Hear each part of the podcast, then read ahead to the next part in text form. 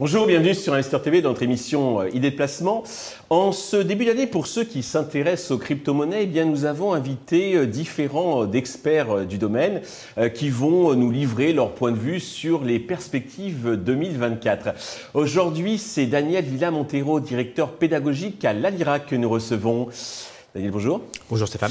Euh, commençons peut-être deux mots sur votre euh, école, votre organisme de formation, Alira. Bien entendu. Je suis directeur pédagogique d'Alira, comme vous l'avez très bien souligné. C'est un organisme de formation qui existe depuis déjà maintenant plus de 4 ans euh, et qui forme en fait des professionnels aux technologies qu'on dit du Web 3, qui donc sont toutes les technologies web qui sont liées à utiliser les blockchains et donc les fameux actifs, notamment Bitcoin, mais principalement Ethereum.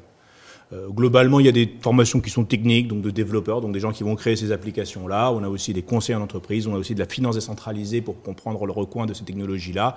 La tokenomics, qui est la science qui permet de gérer l'économie de ces fameux crypto actifs, euh, ainsi que des formations sur de l'IA qui commencent depuis euh, cette année. Bon, on aura compris qu'on a affaire à un expert. Alors, première question, donc déjà, comment vous anticipez l'évolution réglementaire des crypto-monnaies? Eh ben, c'est très difficile d'anticiper parce que c'est quand même une réglementation qui est extrêmement difficile. Euh, il faut bien entendre que quand on prend, euh, quand on utilise le terme de cryptoactive, c'est une espèce de fourre-tout dans lequel il y a des, des, des, éléments de nature extrêmement variés, extrêmement diverses. On va avoir des cryptos qui servent pour du paiement, notamment c'est le cas de Bitcoin puisque c'est son usage primaire en plus de réserve de valeur. Mais on a aussi des euh, jetons qui nous permettent d'accéder à un réseau d'applications. C'est le cas d'Ethereum qui permettent de créer des applications. Il y a naturellement les très connus NFT, les non fungible tokens, qui sont des tokens qui sont uniques les uns les autres, qui sont censés représenter la propriété sur un élément quelconque, intangible. Euh, on a aussi des tokens qui permettent de gérer de la gouvernance, ça veut dire avoir son mot à dire sur la suite d'un protocole, donc un, programme informatique qui, vit sa vie. Bref, on est dans une, dans une faune très variée et donc il est très difficile euh, de pouvoir appliquer en fait un, cadre réglementaire qui, conviendrait à la nature de chacun de ces éléments-là. Euh, c'est comme vouloir appliquer euh, le, code de la route à des voiliers trois mois. Voyez ce que je veux dire? C'est pas toujours évident. Donc il y a cela. c'est quelque chose qui est extrêmement important. L'un des points réglementaires pour l'instant qui, focus le plus d'attention, c'est naturellement le, passage ou pas de l'ITF sur, sur Bitcoin, qui va naturellement avoir un impact très très fort puisque globalement ça va permettre à des institutions notamment américaines, à des fonds de pension américains, de pouvoir implémenter le Bitcoin dans leur euh, livret euh, d'actifs, euh, ce qui va beaucoup faciliter l'accès de ce genre d'investissement aux particuliers et aux gens, on va dire, un peu moins initiés, puisque jusqu'à maintenant, il fallait passer par des par des organismes un peu spécialisés pour pouvoir effectivement accéder à ce genre d'actifs, qui n'était pas toujours évident. Et puis nous avons vu avec la crise de FTX, pour les plus érudits d'entre nous, que ça pouvait parfois avoir de certaines répercussions négatives. Alors justement, ça me permet donc de faire la transition avec euh, ma question euh, suivante, donc concernant l'adoption par les institutions financières de ces crypto-monnaies. Bah, ce genre, d'action, notamment l'UTF, est, est, indispensable. Et, en l'occurrence de cela, en plus du côté, on va dire, euh, simplement financier et simplement investissement, euh, à, mon regard, c'est quand même une lutte un peu idéologique aussi. C'est aussi le fait de traiter Bitcoin et, par la suite, puisque à mon avis, il y aura un effet de cascade euh, qui va s'en découler, de traiter ces actifs un peu comme les autres, globalement avec leur utilité, avec leur aussi volatilité, puisque nous sommes encore sur un marché qui est relativement volatile, et aussi tout simplement de comprendre par la suite que ces éléments-là permettent de faire tourner d'autres mécaniques, d'autres applications, euh, puisqu'après tout, la blockchain, là où se trouvent ces fameux actifs, euh, est une forme de registre. Et sur ce registre-là, nous pouvons faire d'innombrables applications. Alors, toujours en matière d'anticipation, euh, mais là, sur le plan technologique, quelles sont les technologies émergentes qui pourraient avoir un impact significatif sur ces crypto-monnaies? Bah, Elles sont très nombreuses.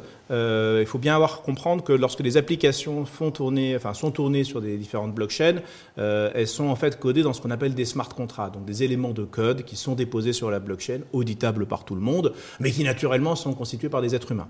Donc quand on a euh, très classiquement dans les médias le tel protocole s'est fait hacker ou tel protocole de finance centralisée s'est fait hacker ou voilà cette espèce de drama, c'est globalement des gens qui ont codé des applications avec des failles et en l'occurrence l'intelligence artificielle euh, s'entraîne de plus en plus et de plus en plus efficace en fait pour auditer ces codes-là et s'assurer qu'il n'y a pas de failles en faisant des simulations et en, faisant du deep learning dessus.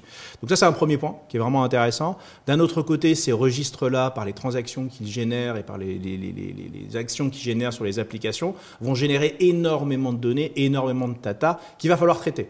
Euh, déjà pour pouvoir repérer éventuellement de la fraude, déjà pour pouvoir éventuellement repérer des dysfonctionnements dans un mécanisme comme celui-là, euh, et aussi tout simplement en apprendre et se dire, bah voilà, euh, tel, tel mécanisme de, de cryptoactif est terriblement efficace. On voit qu'au niveau de son utilisation, il est très adopté, et ce genre de comportement peut être étudié avec de l'intelligence artificielle. Au-delà de cela, il y a un point pour moi qui est essentiel, c'est toutes les technologies qui vont permettre en fait de faciliter et excusez-moi du terme, de rendre invisibles ces technologies-là. Cela veut dire de permettre à des particuliers d'utiliser ces applications sans passer par un ensemble d'étapes, on va dire, un peu techniques et, et, dans un premier temps, on va dire, relativement euh, intimidantes pour beaucoup de personnes qui ne sont pas à l'aise avec la technologie, notamment la création de son fameux wallet, qui instaure différentes choses, comme par exemple le fait d'être un adulte numérique. Cela veut dire avoir un secret cryptographique. Globalement, ça se résume pour, les plus initiés, enfin pour les plus débutants d'entre vous, à retenir par cœur une très longue phrase qui est euh, dont la détention est la garantie que vous possédez bien le wallet en question et donc les cryptoactifs qui sont, qui sont stockés. Si vous perdez cette phrase-là, vous perdez les cryptoactifs. C'est extrêmement intimidant de nos jours. Et en fait, il y a beaucoup de technologies, notamment les, les account abstraction, qui vont permettre en fait de rendre l'accès à ces technologies-là beaucoup plus facile ou éventuellement dépendant d'un tiers, euh, comme par exemple Apple, Google ou que sais-je, qui permettent ce genre de connexion-là. Donc à mon sens, ce sont les technologies et ces innovations-là qui vont permettre d'un côté l'adoption, la sécurité de ces mécanismes-là, et aussi probablement d'en apprendre davantage. Alors vous avez évoqué donc euh, dans vos explications le défi euh, sécuritaire. Hmm. concrètement, comment un détenteur donc de crypto doit-il se protéger contre les risques potentiels? Ah bah il y a plusieurs choses. Euh, la première chose, c'est qu'une des, on va dire, des, valeurs ajoutées, ou on va dire une, des, grandes qualités en fait des, cryptos, euh, bon, les plus grandes, les, les, plus connues naturellement, euh, c'est que vous avez la possibilité de les détenir vous-même et pas par la détention d'un compte de tiers. Ça, vous avez, comme j'expliquais tout à l'heure, la possibilité d'avoir un secret cryptographique, imaginez que c'était un très grand mot de passe, et avoir du matériel qui fait que la blockchain, donc le registre dans lequel sont stockés ces cryptoactifs, n'obéissent qu'à vous. Euh, et globalement, ben, on ne peut pas vous les saisir, on ne peut pas vous les geler, donc c'est une qualité comme une autre. Alors bien entendu, cela peut avoir certains travers, hein, puisque quand on ne peut pas geler des actifs, ces actifs-là peuvent être utilisés pour des, on va dire pour des usages, on va dire pas très, euh, pas très légal. Euh, néanmoins, c'est des registres transparents. Donc ce n'est pas non plus un, réseau, un secteur dans lequel on encourage ce genre d'activité, puisque tout le monde voit que, vous faites des, des choses malfrates. mais globalement, ce qu'il faut retenir, c'est que il y a d'abord ces détentions-là, il y a la possibilité aussi de se faire accompagner. Il y a d'innombrables conseillers de patrimoine qui, sont, qui ont été formés chez Alira, puisqu'on a formé plus d'un millier de professionnels et qui connaissent très clairement les méthodes de sécurisation de ce genre d'actifs. Euh, je pense notamment à lui, Alexandre de Froissart, à Alpin Capital. Enfin voilà, il y a plusieurs personnes qu'on peut voir sur BFM. Qu'on qu'on reçoit régulièrement ici. Voilà, que vous recevez, qui, qui, qui, effectivement est très avant-gardiste, hein, parce que ça reste quand même un secteur qui reste un peu naturellement méfiant vers ces nouvelles technologies-là. Mais lui, il a franchi le pas, il a fait son virage technologique, je le salue aujourd'hui. Et, et, globalement, donc voilà, il y a la détention de cela. Il y a aussi, bah, ça a l'air assez simple comme ça en tant que directeur pédagogique, je prêche un peu ma paroisse, mais bah, de se former, tout simplement, de comprendre ces mécanismes-là, d'avoir affaire à des organismes de formation qui vont vous expliquer comment fonctionne la détention de ces mécanismes-là, euh, de faire aussi vos propres recherches. C'est-à-dire que globalement, si un cryptoactif vous semble séduisant, bah, vous avez beaucoup de documentation, vous avez beaucoup de contenu aujourd'hui qui est créé par la communauté, euh, qui vous permet effectivement d'étudier un tout petit peu les choses, de ne tomber pas dans le piège d'être sur le premier influenceur qui vous promet un, on va dire un profit, un rendement complètement démesuré. Donc ce sont d'abord pour sécuriser effectivement de se former, parce que ce pas des choses qui sont simples. Dans le pire des cas, si j'ose dire, de faire confiance à un tiers de confiance qui va détenir les cryptoactifs pour vous. C'est le cas par exemple de FTX, de Binance et tous ces échangeurs-là, enfin FTX à l'époque, euh, même s'il n'est pas encore complètement fermé. Et globalement, ce qu'il faut bien retenir là-dessus, c'est que bah, vous allez devoir faire des choix. Ça veut dire, s'il n'y a pas de tiers de confiance, il n'y a pas quelqu'un qui détient les cryptos pour vous, bah, ça veut dire que c'est vous le tiers de confiance. Euh, et donc ça, ça inclut en fait des mécanismes de responsabilité auxquels on n'est pas forcément très habitué, qui rappellent un peu le 18e siècle, 19e siècle, avec, vous savez, les, bons du trésor qui étaient un bout de papier au détenteur. Si vous perdez le bout de papier, vous avez tout perdu. Euh, on n'est plus très habitué à, cette logique-là, que quand on perd quelque chose, on l'a vraiment perdu. Et donc il faut, bah, si j'ose dire, reprendre en responsabilité ce genre de choses. C'est vrai, le cloud a des vertus, mais quand on perd les codes, les accès, etc., ça peut être très, très, très gênant. Si on revient sur le côté financier, quand on est sur Investor TV, comment voyez-vous euh, le marché euh, sur 2024 globalement bah, Globalement, il est très positif par plusieurs colorations. Euh, J'ai défini quatre couleurs. D'abord, la, couleur réglementaire, qu'on a très bien citée, sur laquelle on a fait plusieurs, euh, plusieurs dégressions.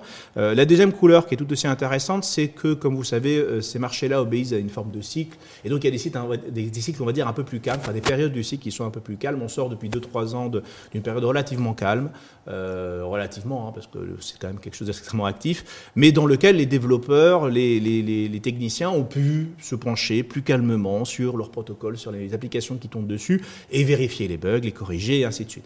Donc on a quand même une maturité technologique qui arrive vraiment à un niveau d'apogée que je trouve extrêmement intéressant, notamment sur ce qu'on appelle les layers 2, ça veut dire des mécanismes qui permettent à des, aux, aux blockchains primaires de pouvoir déléguer une partie du trafic, ce qui est extrêmement important parce que si à un moment donné il y a une explosion des usages, faut-il encore que ces registres-là puissent tenir la charge, si je me permets de le dire comme ça. Et globalement, ces technologies-là commencent à être matures. Notamment, on a, on a un protocole, une blockchain qui, qui s'appelle Solana, qui est arrivée dans le top 5, qui avait été complètement oubliée, qui a des grandes promesses de ce qu'on appelle la scalabilité, donc le fait de pouvoir gérer plusieurs utilisateurs en même temps. Donc ça, c'est les aspects technologiques qui sont pour moi essentiels. Un troisième aspect est un aspect, on va dire, un peu plus subtil, euh, qui est, un, qui est un, aspect euh, communautaire. Globalement, il y a un mécanisme qui existe dans cet écosystème-là, c'est que quand vous avez un, jeton qui est associé à un projet, une crypto qui est associée à un projet, il, y a, un aspect qui est très important, c'est la décentralisation de la possession de cette, de cette jeton-là, puisque comme ce jeton peut éventuellement avoir des droits de gouvernance ou des droits de vote, mhm. on a tout intérêt à qu'il n'y ait pas quelqu'un qui s'accapare l'intégralité de ce pouvoir-là. Donc en fait, il y a un mécanisme qu'on appelle l'airdrop, qui consiste à dire que ces protocoles vont distribuer une partie de la réserve de ce jeton-là. C'est comme si on distribuait gratuitement des actions de Peugeot, hein, on dit ça comme ça, mhm. euh, pour faire en sorte que justement celles et ceux qui les possèdent bah, deviennent naturellement comme ça, spontanément des ambassadeurs, et sont sélectionnés parmi les gens qui sont les plus actifs dans ces Donc ces mécanismes de airdrop, euh, c'est une manière, on va dire, relativement coûteuse d'activer une communauté pour qu'elle soit attentive à de nouveaux événements qui vont arriver. Euh, et beaucoup de protocoles ont fait plusieurs de ces airdrops, notamment parmi les top 20 des meilleurs airdrops, qui habituellement n'arrivent pas dans ces périodes-là calmes. Euh, donc j'imagine que si ces activations ont lieu, ils font pas ça sans raison. Donc ça, c'est l'aspect communautaire. Puis une, une, dernière coloration, qui est une coloration très technique, euh, que j'aurais même tendance à dire quasiment cléricale, qui est le fameux halving de Bitcoin. Vous savez que Bitcoin, tous les 4 ans, plus exactement Et tous les... dans environ 100 jours. C'est à peu près dans 100 jours. On ne peut pas savoir exactement, alors c'est un mmh. tout petit peu vicieux, on ne peut pas savoir exactement comment, parce qu'en gros, pour faire simple, c'est tous les 210 000 blocs, donc validation qui est toutes les 10 minutes en moyenne. Mais globalement, si beaucoup de mineurs, donc des gens qui valident les blocs, se mettent en activité en même temps, la date peut être plus courte ou plus lointaine. Mais globalement, on est aux alentours d'avril-mai. Et globalement, en, quoi, euh, qu'est-ce que cela aura comme impact? Cela veut dire que ces fameux mineurs que j'ai dit tout à l'heure, donc ces, ces, professionnels qui valident le registre toutes les 10 minutes pour s'assurer qu'il est conforme, euh, ben, vont retrouver leur récompense en Bitcoin divisée par deux. Et donc ça a naturellement des impacts qui sont assez évidents. Si du jour au lendemain je vous dis que les mines de cuivre euh, divisent par deux leur production, euh, on serait quand même fou de dire qu'il n'y aura pas d'impact. Euh, globalement, bon, le, marché est quand même une machine à anticiper. Il est probable qu'une partie quand même de cet impact est déjà, les cours, comme on est déjà pricé, comme on dit. Euh, mais globalement, ça va avoir plusieurs aspects. Donc on va revenir sur des grandes questions de se dire est-ce que c'est Bitcoin, est-ce que c'est bien qu'il ait une supply qui soit limitée? On sait que d'autres cryptos, comme la numéro 2 Ethereum, a décidé par exemple de ne pas avoir de, de de, de, de, supply limité. Ça veut dire globalement, on peut avoir une infinité d'Ether, ce qui est la monnaie en question, mais globalement, ils ont d'autres mécanismes. C'est-à-dire qu'à chaque fois que l'Ether est utilisé, une partie d'entre lui est burnée, c'est-à-dire qu'il est détruit, et plus le réseau est utilisé, plus cette quantité peut être brûlée, donc détruite. Euh, ce qui veut dire que du, y a, y a certaines heures où le réseau va consommer, détruire plus de cette crypto qu'elle en génère. Donc on en perd dans la supply. Donc il y a des mécanismes dynamiques, comme dans le cas d'Ethereum, chez Bitcoin, ce mécanisme-là est, on va dire, un peu plus clérical. C'est tous les 210 000 blocs, c'est divisé par deux. Ça fait plusieurs fois que ça a eu lieu. Jusqu'à maintenant, ça n'a jamais été empêché. Et globalement, bah, ça va avoir un impact. Et généralement, je n'ai pas de boule de cristal, mais ça génère ces fameux bull run, donc ces fameuses périodes où dans lesquelles le temps que le marché réagisse en fait à cette nouvelle offre d'émission monétaire de Bitcoin, bah, il y, a, une phase d'euphorie, puis après une phase de correction de marché. Bon, je vous apprends rien. Euh, et c'était aussi quelque chose d'extrêmement intéressant le côté clérical et communauté, c'est que le marché des cryptos est un marché qui ne ressemble à nul autre. Euh, il est ouvert 24 heures sur 24, 7 jours sur 7, il a son vocabulaire, il a ses codes, il a ses, euh, ses, stars, ses influenceurs, il a aussi ses valeurs. Donc il y a des choses qui sont importantes pour ces gens de la communauté. Sur une communauté qui est très active, qui est très communicante, euh, parfois même à l'excès.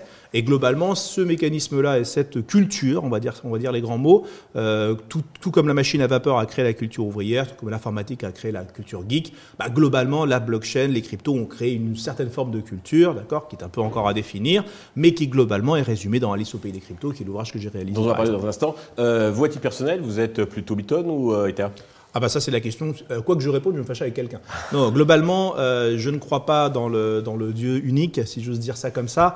Euh, globalement, chacun a son usage. C'est comme si, vous, si je suis par exemple charpentier et dit vous, vous êtes plutôt marteau ou plutôt tournevis. Bah, je vais vous dire, ça va dépendre des cas.